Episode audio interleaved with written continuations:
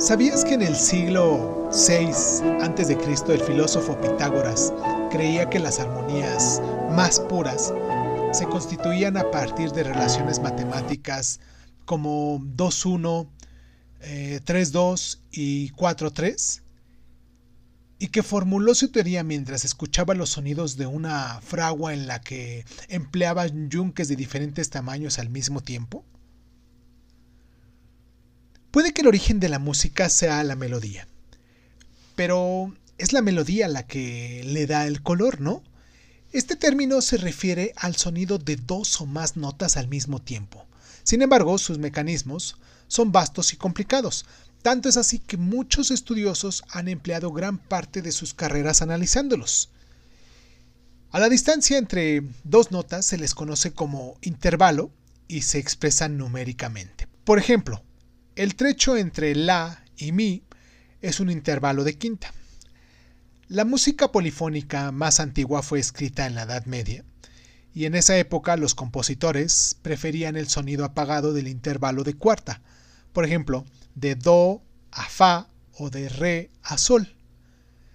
Así pues, las melodías vendrían seguidas por una línea armónica paralela de cuarta o de quinta por debajo.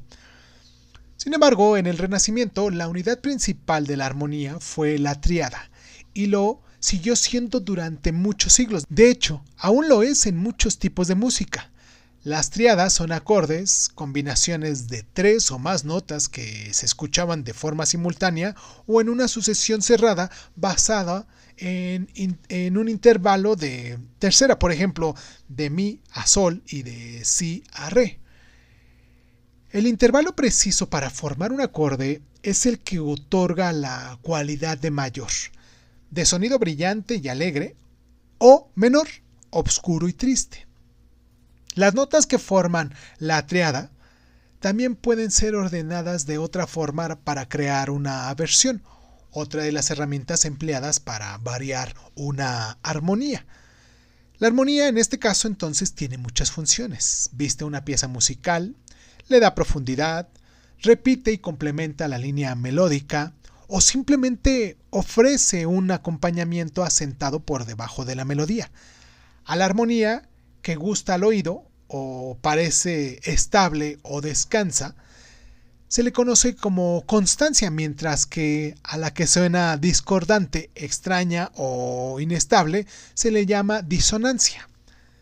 Sin la inestabilidad temporal de las disonancias, la música tonal sería aburrida, de igual forma que sin la estabilidad de la consonancia resultaría poco satisfactoria.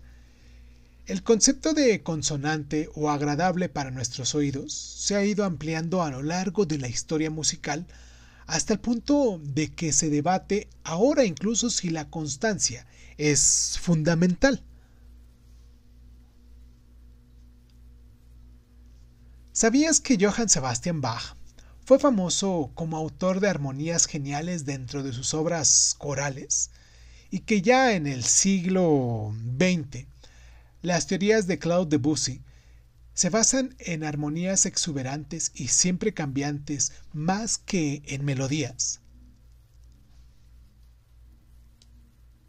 ¿Sabías que la palabra armonía proviene del término griego armonía, que significa ajustar o unir?